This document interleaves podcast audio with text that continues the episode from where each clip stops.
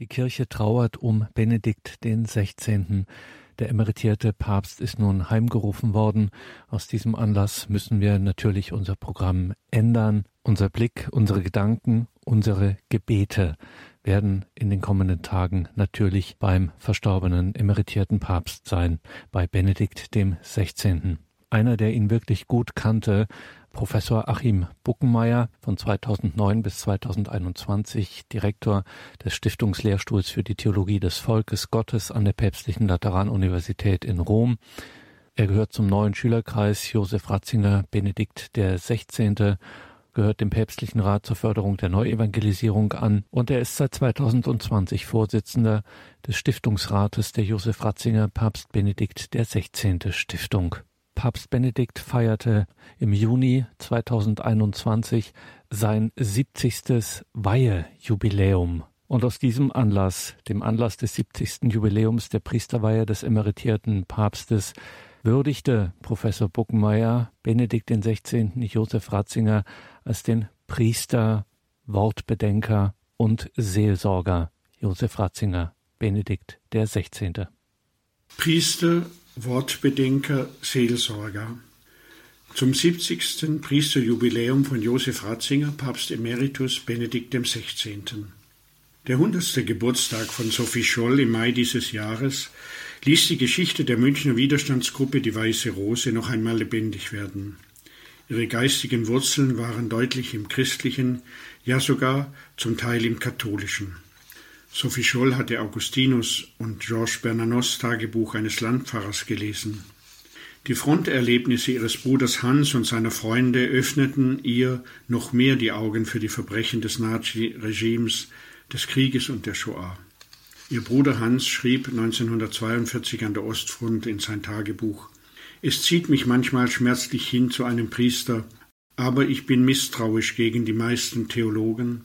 Sie könnten mich enttäuschen, weil ich jedes Wort, das aus ihrem Mund kommt, schon vorher gewusst hatte.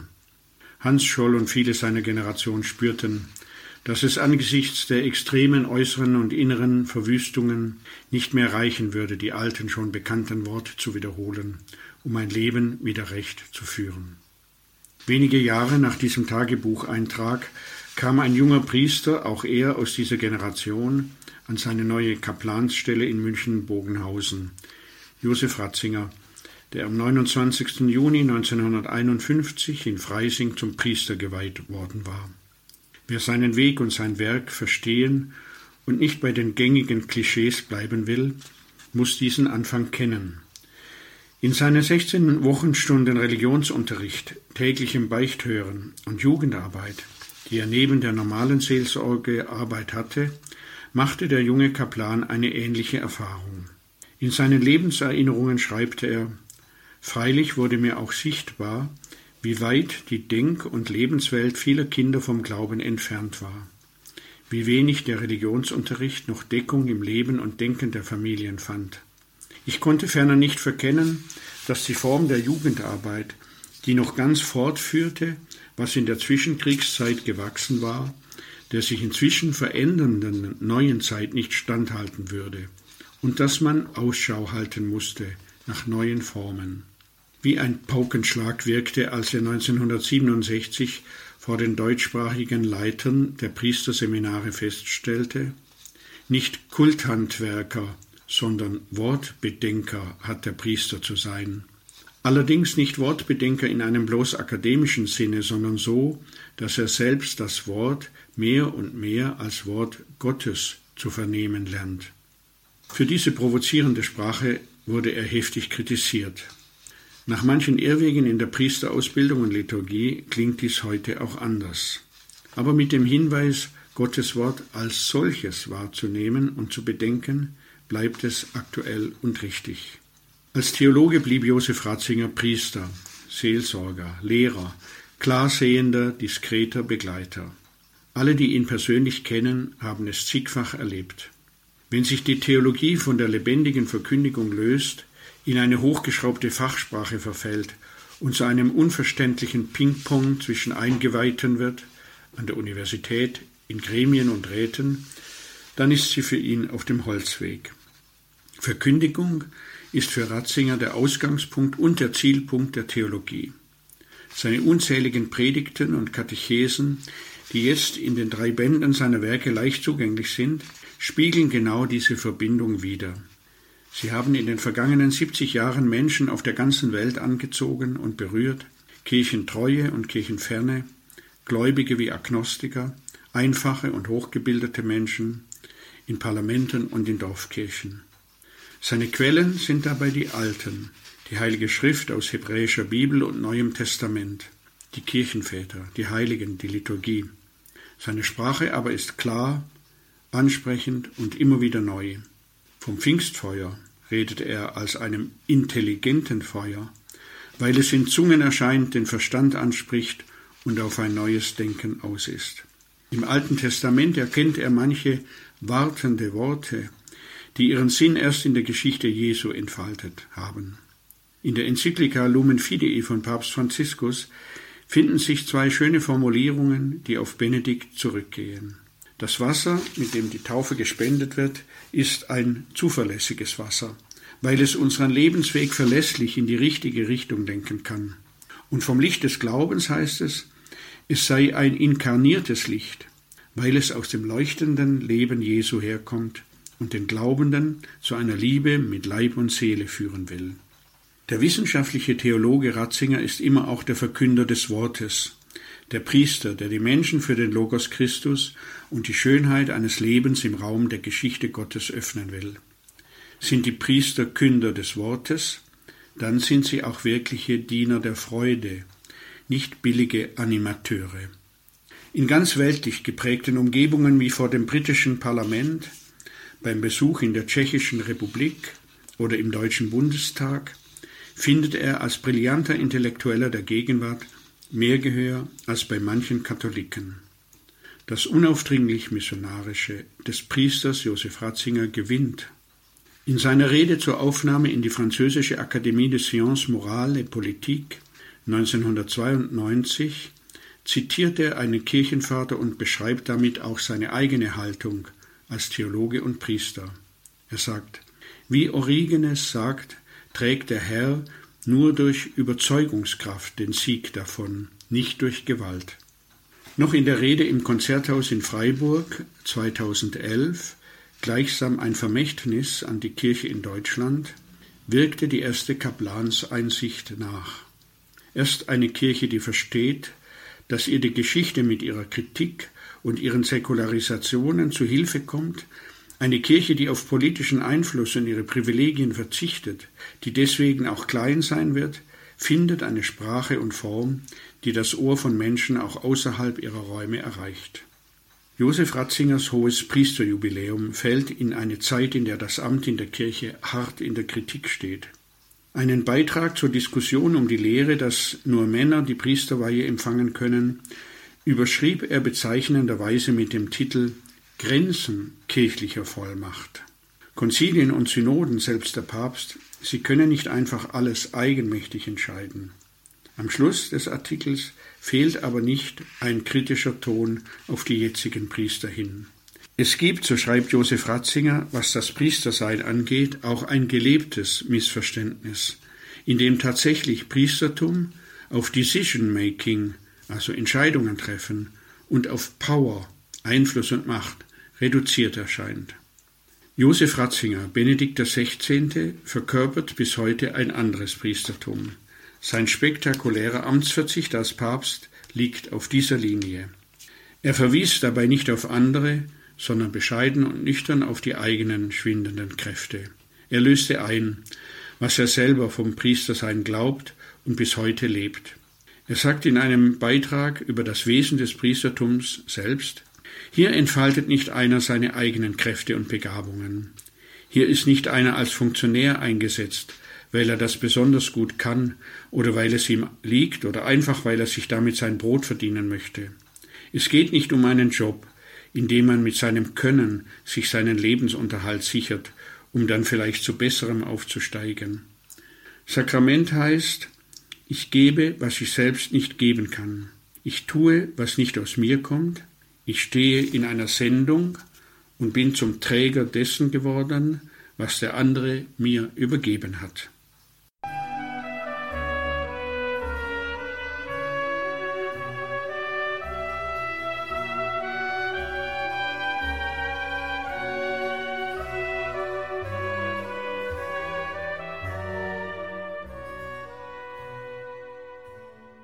Willkommen zurück in dieser Sendung, sagt Gregor Dornis, eine Sondersendung anlässlich des Heimganges des emeritierten Papstes Benedikts XVI. Wir hören in dieser Sendung den Vorsitzenden des Stiftungsrates der Josef Ratzinger Papst Benedikt XVI. Stiftung, Professor Achim Buckenmeier. Er gehört auch zum neuen Schülerkreis Josef Ratzinger Benedikt XVI. und ich hatte mit ihm, mit Professor Buckenmeier Gelegenheit im September 2020 anlässlich des jährlichen Treffens dieser Schülerkreise Josef Ratzinger Benedikt XVI. über den Theologen, über den noch einmal in den Worten von Achim Buckenmeier, den Priester, Wortbedenker und Seelsorger Josef Ratzinger Benedikt XVI. zu sprechen. Josef Ratzinger hat als junger Theologe über Augustinus gearbeitet und über Bonaventura und da über den Begriff der Offenbarung, was ist eigentlich Offenbarung? Und im Zuge dieser Forschung hat er entdeckt, dass ganz wesentlich zur Offenbarung auch diejenigen gehören, die sie aufnehmen. Offenbarung geschieht eigentlich nur dann, wenn wirklich das, was gesagt wird, auch gläubig als solches von Gott her aufgenommen wird. Und damit hat man sozusagen die Gemeinschaft der Glaubenden sofort im Spiel, also Israel, die Kirche, die ganze Geschichte.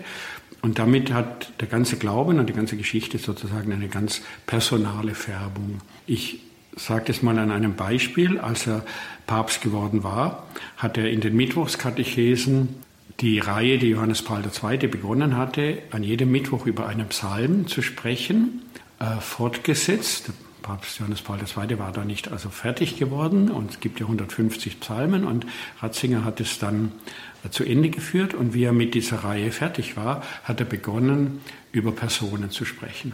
Er hat, ich glaube, fünf Jahre eigentlich nur über Personen gesprochen. Und angefangen von den Aposteln, dann kamen die Jünger, dann kam das Paulusjahr, da hat er das ganze Jahr nur über Paulus gesprochen. Jeden Mittwoch irgendeinen anderen Aspekt über Paulus.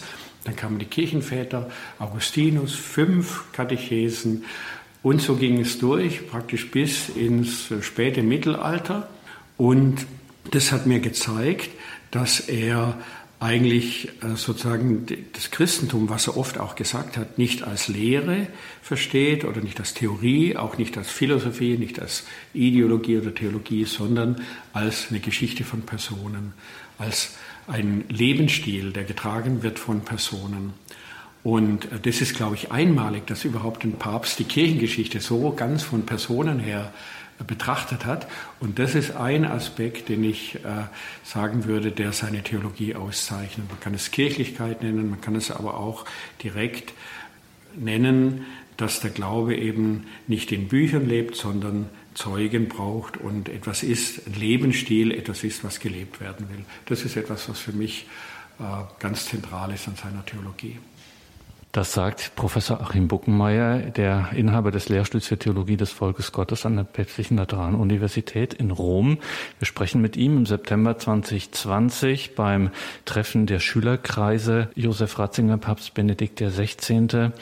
Professor Buckenmeier, da müssen wir noch mal nachfragen, was ist denn so reizvoll an dieser personalen Dimension äh, des christlichen Glaubens. Sie haben gesagt, es ist eben Benedikt der 16. habe in diesen Katechesen zum Beispiel und natürlich auch in der Theologie vorher aber doch klar gemacht, das Christentum ist eben in erster Linie keine Lehre. Es geht hier um Personen. Lehre klingt aber bequemer, klingt einfacher. Ja, aber auch abstrakter und äh, die Lehre ist immer nur so viel wert, wie sie auch dann wirklich gelebt wird. Es gibt ja das berühmte Beispiel im Exodus, wo Israel die Torah empfängt und dann sagt es ja, wir wollen hören, wir wollen tun und hören, wir wollen es tun und hören. Und das heißt, das Tun äh, zeigt erst, was es ist und gibt auch ein Verständnis erst. Und das ist eine Dimension, die bei Ratzinger ganz, äh, ganz stark vorkommt. Und gleichzeitig betont er, dass diese Offenbarung und die Gebote, der Weg des Glaubens ein vernünftiger Weg ist. Es ist nicht etwas, was gegen den Menschen ist, sondern es ist im Gegenteil etwas, was ähm, menschenfreundlich ist, was dem Frieden dient, was ähm, sozusagen uns gefährdeten Menschen einen Halt gibt und in sich dem entspricht, was Gottes vernünftiger Wille ist. Regensburg hat er ja in der Rede gesagt, gegen die Vernunft handeln ist nicht gottesgemäß. Und genau von dieser Überzeugung ist er geprägt und das finde ich etwas, was faszinierend ist. Für moderne Menschen, auch für Nichtglaubende, ist das ähm, sozusagen kann das eine, eine Richtung geben und ähm, für uns kann es eine Versicherung sein, dass der Weg, den wir gehen wollen, dass der sozusagen vernünftig ist und dass es ein guter Weg ist. Die Schülerkreise Josef Ratzinger, Papst Benedikt XVI. treffen sich am 25. und 26. September 2020 in Rom. Es wird auch einen öffentlichen Teil geben. Man ist nicht nur unter sich, das auch, aber es wird auch einen öffentlichen Teil geben am Samstag, den 26. September. Einer, der dort auch moderieren wird, ist Professor Achim Buckenmeier. Und er macht nicht nur das, er war auch einer der Auserwählten, die den emeritierten Papst besuchen durften kurz bevor das Treffen dann startete, der Schülerkreise. Jetzt sind wir ganz neugierig, Professor Buckenmeier, wie das so ist. Wie muss ich mir das denn vorstellen, so einen Besuch in kleiner Runde beim emeritierten Papst? Worüber haben Sie gesprochen? Wie lange waren Sie da? Wie läuft sowas ab? Also die, dieser Besuch kam für uns auch ziemlich überraschend. Beim Besuch waren dabei Professor Christoph Ohli, der ist der Vorstand des Vereins oder Sprecher des Schülerkreises, des neuen Schülerkreises. Dann ist einer der ehemaligen echten Studenten von Ratzinger, Prälat Hoffmann, dabei gewesen und ich. Und es geht so ab, dass wir eine E-Mail bekommen haben vom äh, Privatsekretär Erzbischof Genswein, dass uns der Heilige Vater eben gern sehen möchte. Und die Auswahl der Personen war einfach so, dass wir uns jetzt in letzter Zeit mit der Stiftung, also mit einem, mit einer Organisation, die versucht, auch mit Geld und mit Stipendien die Theologie äh, von Ratzinger an Studenten zu vermitteln oder Studenten zu ermöglichen, dass sie die Theologie studieren können. Also die drei Personen waren da sozusagen ein bisschen in dieser Funktion ausgesucht und bekommt eine E-Mail und dann an dem und dem Tag wäre das möglich, würde euch der Heilige Vater sehen. Und dann sind wir also hingefahren an das Monastero, an das kleine Klösterchen mitten in den Vatikanischen Gärten, wo der Papst Benedikt seit seinem Rücktritt eben lebt, mit einem kleinen Hausstand, mit dem Erzbischof Genswein. Und da wird man empfangen vom Erzbischof und wartet dann etwas im, in einem kleinen Zimmer. Und dann, wie dann die vereinbarte Uhrzeit war, sind wir also in den ersten Stock gefahren, wo der Papst Emeritus wohnt und konnten in sein Wohnzimmer gehen. Da saß er schon in seinem Stuhl und hat uns also begrüßt. Und wir haben Platz genommen, waren also fünf Personen, wir drei, der emeritierte Papst und der Erzbischof Genswein. Und es geht so, dass wir dann, dass er eigentlich jeden dann zuerst mal zu Wort kommen lässt. Wir haben etwas erzählt, was jeder von uns persönlich macht. Mit dem Prälaten Hoffmann verbindet ihn natürlich eine lange Zeit gemeinsame Geschichte, wo er Professor war und der Prälat eben äh, Doktorand. Ähm, der Professor Ohli hat etwas von seiner jetzigen Tätigkeit erzählt und ich habe von unserer Stiftungsratssitzung konkret erzählt und konnte dem Heiligen Vater eben sagen, dass wir uns auch organisatorisch neu aufgestellt haben, dass wir neue Mitglieder im Stiftungsrat haben, dass sozusagen diese Initiative, die die Schüler 2007 gegründet haben, dass die auch in die nächste Generation weitergeht also mit etwas jüngeren Leuten. Die Schüler vom Papst Benedikt sind ja jetzt auch schon 80 und noch mehr. Und da ist es wichtig, dass sozusagen auch noch eine Generation drunter äh, das da einsteigt und das sowas freut ihn natürlich. Und dann haben wir so einfach an dem entlang gesprochen und er hat Verschiedenes nachgefragt. Wir haben über, was sind die aktuellen Probleme der Theologie und wie antworten wir darauf gesprochen. Und das Ganze ging, ähm, eine, ging etwas mehr wie eine halbe Stunde. Und der Papst war sehr frisch. Er ist schwach in seiner Stimme. Das ist schon seit den letzten Jahren so, dass er einfach ähm, seine Stimme praktisch verbraucht hat auch. aber äh, sowieso völlig also, äh, wach und, und frisch und präsent und erinnert sich, hat ein unheimliches Gedächtnis, erinnert sich also an, an unendlich viele Dinge, die einen selber dann auch betreffen. Und darüber haben wir eben über, so haben wir, so ging eben das Gespräch, so 35 Minuten und dann war klar, jetzt geht es sozusagen zu Ende, jetzt haben wir alles beredet, was wir bereden wollen und was dem Papst wichtig war, vor allen Dingen diese Arbeit der Stiftung, äh, wie das weitergegangen ist. Und dann haben wir gesagt, so jetzt beten wir noch ein Vater Unser miteinander. Und der Papst hat uns einen Segen gegeben. Und wir haben uns herzlich verabschiedet und waren froh, dass wir ihn so bei eigentlich guter Gesundheit gesehen haben. Und ähm, mit 93, es war irgendwie eine tolle Sache. Also groß, großes Geschenk, mal um es etwas besser zu sagen. Aber es war wirklich ein schönes Erlebnis und äh, für das wir dankbar sind. Und wir haben die Grüße mitnehmen können an die anderen Mitglieder im Schülerkreis und in der Stiftung und sind dankbar, dass das möglich war. Die Schülerkreise Josef Ratzinger Benedikt XVI. treffen sich im September 2020 in Rom. Wir sind hier im Gespräch mit Professor Achim Buckenmeier. Er wird dem neuen Schülerkreis äh, zugeordnet und diesem neuen Schülerkreis hören wir auch etwas jetzt gerade. Es gibt eine Stiftung. Es gibt tatsächlich die Möglichkeit, Stipendien für junge Theologen, die sich mit dem theologischen Werk Josef Ratzingers Benedikt XVI. befassen möchten. Was könnte denn einen jungen Theologen daran interessieren, sich näher und in einer intensiveren wissenschaftlich-theologischen Weise mit dem Werk Josef Ratzingers zu beschäftigen. Ich meine, die Welt ist voll von schicken, spannenden Themen, die richtig, äh, ja, um es mal salopp zu sagen, fancy sein können. Josef Ratzinger, Benedikt XVI., was könnte einen jungen Theologen daran reizen? Ich glaube, dass seine Theologie eben viele verschiedene Elemente äh, vereinigt, die äh, heute wichtig sind.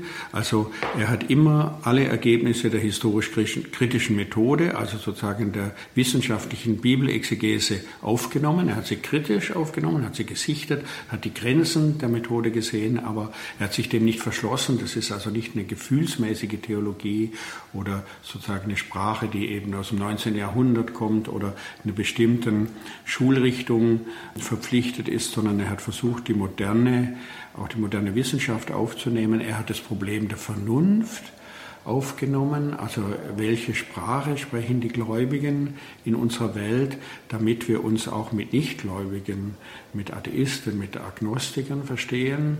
Und er hat es aber äh, in der Kontinuität der, der Theologie entwickelt, weiß man ja, dass er sehr die Theologie der Kirchenväter schätzt. Das heißt, dass er die Theologie ansieht als eine Entwicklung, als eine Kette von Nachdenken und von Erfahrung, wo wir heute nicht beim Punkt Null ansetzen, sondern auf eine lange Geschichte zurückschauen, des Suchens, Reflexion von Israel bis zur frühen Kirche, bis zu heute. Und das ist etwas, was natürlich ähm, für moderne Leute, für heutige Theologen auch interessant ist, mit der Gewissheit, dass sie eine Theologie finden, äh, die sie nicht vom Glauben oder von der Kirche wegbringt, sondern stärker sozusagen in diese Geschichte der Kirche hinein verwebt. Und ein Student, äh, der stammt aus Indien zum Beispiel, der jetzt von uns ein Stipendium bekommt, der der untersucht die Theologie der Familie oder zur Ehe, was der Papst ähm, vor allen Dingen als Papst, aber auch vorher als Theologe gesagt hat und bringt es in Verbindung und konfrontiert es mit seinen Erfahrungen oder mit den Erfahrungen seiner, seiner Heimat und seines kulturellen Kontextes. Und das ist natürlich für ihn selber spannend und versucht es schon so zu studieren, dass er es auch in seiner Heimat in Indien vermitteln kann. Und das ist so etwas, was sich unbedingt lohnt, äh, was man unterstützen kann was er in seiner Heimat vermitteln kann. Das Thema dieses Treffens der Schülerkreise, die Frage nach Gott. Und zwar in den gegenwärtigen Herausforderungen, also die Frage nach Gott in dem 20. Jahrzehnt des 21. Jahrhunderts. Was wäre denn ein konkreter oder ein Gedanke im Werk von Josef Ratzinger, Benedikt im 16., der genau diese Frage nach Gott in unserer Gegenwart hier und jetzt äh, tatsächlich inspirieren könnte? Wir haben dieses Thema ähm, Mein Herr und mein Gott, das ist der Titel, die Frage nach Gott in der gegenwärtigen Herausforderungen ja schon vor einem Jahr beschlossen. Es lehnt sich etwas an an das Thema der Antrittsvorlesung, die Josef Ratzinger 1959 in Bonn gehalten hat, der Gott der Philosophen, der Gott des Glaubens. Und wir konnten nicht wissen, dass das in diese Zeit jetzt der Corona-Pandemie fällt. Wir sind froh, dass wir das überhaupt durchführen können mit den Beschränkungen und Auflagen, die gegeben sind. Ähm, ich habe im vielleicht Anfang April in den deutschen Nachrichten einen Kirchenvertreter gehört, der gesagt hat, ja, da waren erst zum ersten Mal wieder Gottesdienste möglich. Und es war ein offizieller Vertreter der evangelischen Kirche, aber das ist egal, das könnte genauso gut katholisch sein. Und der hat gesagt, ja, wir sind froh, dass wir wieder Gottesdienste halten können, aber das Wichtigste ist die Gesundheit. Dem muss sich alles unterordnen, wirklich. Wichtigste ist die Gesundheit, dem muss sich alles unterordnen. Und das, wenn ich jetzt das mit unserem Thema äh, konfrontiere, dann sehe ich das ja eine Aussage, die eigentlich überhaupt nicht ähm, sozusagen dazu passt. Wenn man die Bibel liest, das Alte Testament, die Psalmen betet, die Worte Jesu betrachtet, dann weiß man, äh, dass eine unheimliche Hochschätzung des Lebens ist. Leben ist ein unschätzbares Gut kann man nichts dafür kaufen, muss man auf jeden Fall schützen. Die Heiligung des Lebens ist eine zentrale Größe, aber des Lebens, nicht der Gesundheit. Gesundheit ist was anderes. Die Heiligung des Lebens, das kann auch ein krankes Leben sein, ein behindertes, ein unfertiges oder ein gebrochenes Leben. Und, und deswegen ist die Frage nach Gott auf der einen Seite völlig unaktuell, weil alle Leute sich über Corona äh, unterhalten.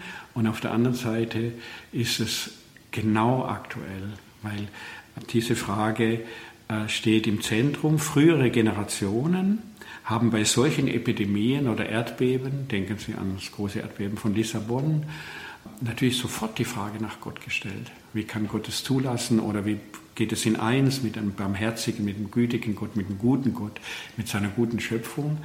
Und insofern ist die Frage eigentlich unterschwellig da. Und auch wenn sie von der Kirche fast gar nicht gestellt und beantwortet wird, weil man sich um andere Sachen kümmert, ist sie natürlich da. Und für viele Kranke, aber auch für viele Seelsorgerinnen, Seelsorger, Pfarrer, die in Kliniken gegangen sind, ist es da. Ist die, ist die Frage da, weil die Leute die Frage haben. Und äh, insofern ist es, glaube ich, eine, eine ziemlich aktuelle Frage und die Antworten, die gegeben sind, sind ganz unterschiedlich und wir haben ja viele, wir haben verschiedene Referenten und sie, die ähm, beleuchten verschiedene Aspekte, die aber, wie man dann sieht, wirklich aktuell sind. Das ist keine abstrakte äh, theologische Frage, wer ist Gott oder was denke ich über Gott sozusagen in meinem Elfenbeinturm, sondern das ist eine Frage, ja, wenn die Welt so ist, wie sie jetzt ist und ich so bin, wie ich bin, was ist das eigentlich Gott? Und was hat es für mich zu sagen und wie reagiere ich darauf und wie lebe ich entsprechend. Und das ist eine Frage, auf die ich Sie nicht vorbereitet habe, aber die ich jetzt nicht nur dem Professor Achim Buckenmeier, sondern vor allen Dingen dem Priester stellen muss. Was hat es mir denn zu sagen? Was hat mir Gott zu sagen? Ja, was hat mir Gott zu sagen, ist eine, also meine persönliche Erfahrung ist, ein wichtige Annäherung an diese Frage, was mir Gott sagt, sind zum Beispiel Psalmen. Äh, da ist so eine dichte Erfahrung äh, einer, eines Volkes und vieler Einzelner in diesem Volk mit dieser Frage, und zwar als lebensmäßige Erfahrung drin, dass ich mich da oft nur sozusagen anhängen kann und äh, finde, ja, wenn alles über mich einstürzt und wenn alles gar nicht so geht, wie ich will, und dann reflektiere ich auf mein eigenes Leben, dann sehe ich das auch völlig ähm, sozusagen unfertig und hat Macken und alles Mögliche. Und dass es doch äh, jemand gibt, der mich gewollt hat und der sozusagen der gute Gott ist äh, und der uns diese Geschichte eröffnet, was wir Offenbarung nennen, was uns durch das Judentum, durch das Christentum erreicht hat, dann kann ich eigentlich letztlich gelassen sein und ähm, eigentlich dankbar sein. Also ich glaube, das ist für mich, also an das halte ich mich und, ähm, und das begegnet mir in der Kirche, Das ist auch nicht im, nur im Lesen, sondern es begegnet mir in der Kirche, es begegnet mir in Personen, die mir diese Wahrheit bezeugen und durch ihr Verhalten mir zeigen, dass das stimmt, dass das wahr ist. Und mehr kann man gar nicht haben. Also, und da kommt Gott, wenn man das große Wort sagen will, da kommt Gott auf mich zu oder diese Wahrheit kommt auf mich zu. Und auf die verlasse ich mich hoffentlich.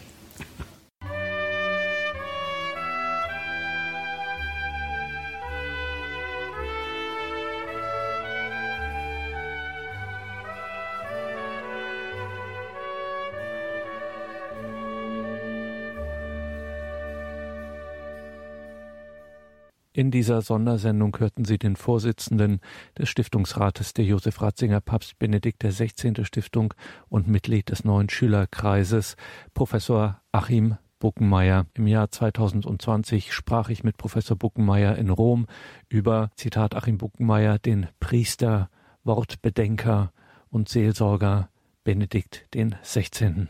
Liebe Hörerinnen und Hörer, Benedikt XVI. ist verstorben, er ist heimgerufen worden in die himmlische Heimat. Widmen wir nun unsere Gebete mit der ganzen Kirche in diesen Tagen dem Heimgerufenen, auch und gerade hier in der Radiofamilie von Radio Horeb. Danke, dass wir hier gemeinsam beten können. Danke vor allem all jenen, die jetzt auch in ihrem persönlichen Gebet Josef Ratzinger, Benedikt den 16. dort mit hineinnehmen. Ihnen allen Gottes reichen Segen wünscht Ihr Gregor Dornis.